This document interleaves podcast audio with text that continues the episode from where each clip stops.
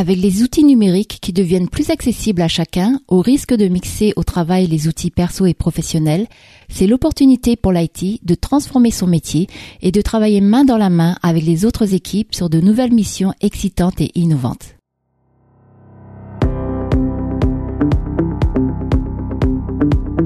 Bonjour, je suis Thuy Femme et vous écoutez l'épisode numéro 8 d'Au fil du digital, podcast qui vous suggère des idées pratiques pour vous épanouir dans votre travail à l'ère du digital.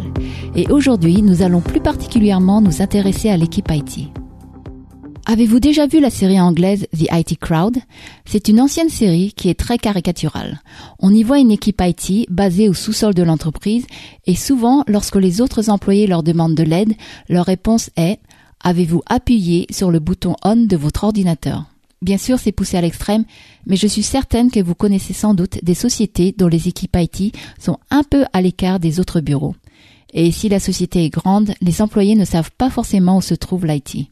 On arrive ensuite à des situations liées à ce qu'on appelle le shadow IT, qui correspond au fait que les employés utilisent leurs propres outils sans en informer l'équipe IT. Cela peut poser des problèmes de sécurité et de conformité des outils par rapport aux règles de l'entreprise. Mais d'un autre côté, le Shadow IT montre aussi que les employés ont des besoins pour travailler plus efficacement et ces besoins n'ont pas forcément été pris en compte par l'entreprise.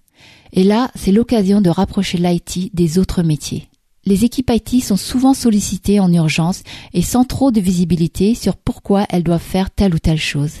L'IT n'est pas systématiquement mise au courant de la stratégie des autres équipes, malgré le fait que cela puisse impacter les ressources IT ainsi que leurs priorités.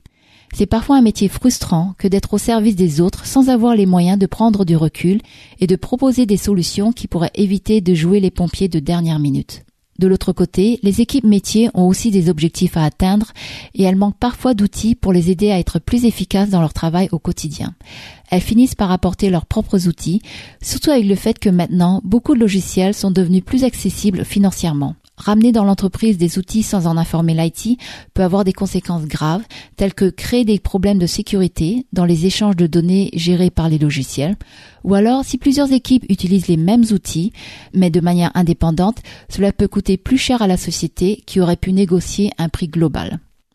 L'avantage de laisser l'équipe IT gérer les outils permet aux équipes métiers de déléguer la gestion des utilisateurs. Par exemple, les équipes métiers n'ont pas forcément un processus mis en place pour gérer l'arrivée et le départ d'un collaborateur et elles ne penseront pas forcément à fermer l'accès aux outils lorsqu'un employé s'en va. Pour vous donner un exemple plus concret, imaginez des équipes qui sont frustrées de ne pas avoir d'outils simples pour échanger de gros fichiers en interne ou avec leurs clients. Dans leur vie personnelle, ces employés utilisent des outils gratuits ou à un coût négligeable et ils vont donc être tentés par apporter ces mêmes outils dans l'entreprise, mais avec leur compte personnel. Et cela pour envoyer des données privées à l'entreprise, potentiellement à l'extérieur de la société.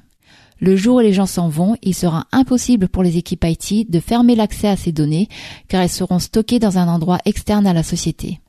Ou plus simplement, si vous êtes en vacances et que vous avez besoin de donner l'accès à vos données à un collègue qui vous aide pendant votre absence, l'IT ne pourra pas résoudre le problème d'accès sans vous. Parfois, c'est tentant de tout court-circuiter et de gérer vous-même votre environnement de travail, mais à long terme, ce n'est pas forcément la meilleure solution. Que vous soyez en IT ou dans une autre équipe, il y a peut-être beaucoup d'historique entre les attentes de chacun, mais pour progresser, il est temps de faire table rase et de redémarrer les échanges sur un bon pied. Peut-être que vous aurez besoin de créer un nouveau poste pour gérer les points soulevés par le Shadow IT. Avoir une personne neutre peut aider à discuter avec chacun et faire le point sur l'étendue des choses à améliorer et proposer une solution. Je verrais bien quelqu'un ayant un poste de business analyst car j'ai eu l'occasion de découvrir ce métier en travaillant avec diverses équipes IT. Le rôle du business analyst euh, peut varier d'une entreprise à une autre, mais un point fondamental est que cette personne a un esprit d'analyse qui lui permet d'évaluer une situation et de proposer des solutions plus efficaces au bon fonctionnement de la société. Le business analyst a souvent une bonne connaissance des différents métiers qu'il ou elle supporte et le business analyst spécialisé en IT va avoir un rôle d'interface entre l'IT et les autres équipes. Si vous faites partie d'une équipe métier, cela peut vous paraître plus lourd de dépendre de l'équipe IT, mais déléguer certaines tâches qui ne font pas partie de votre rôle principal permet aussi de gagner du temps. Si vous faites partie de l'équipe IT, être à l'écoute des problèmes et des besoins opérationnels des autres équipes vous ouvrira la porte vers de nouveaux projets. Même si vous êtes confortable avec les outils existants, il faut continuer à se mettre euh, au courant sur ce qui se passe ailleurs. Par rapport à la série que je mentionnais plus tôt, The IT Crowd, c'est l'occasion de montrer un autre visage de l'IT qui se modernise, qui devient une sorte d'équipe technique au service de clients, qui sont en fait des clients internes. C'est l'occasion de quitter le sous-sol et d'aller voir ce qui se fait dans les autres étages et pourquoi pas avoir des bureaux plus proches des autres équipes. Personnellement, j'ai débuté ma carrière en travaillant dans des équipes de développement, puis je suis passé dans des équipes plus orientées clients. Et après avoir eu l'opportunité de travailler avec l'IT, j'aime beaucoup le fait que faire partie d'une équipe IT permet d'allier le côté technique, comme travailler sur des projets cloud, avec le côté client. Sauf que les clients sont des employés de la société et c'est parfois encore plus fun car vous avez déjà des liens de proximité.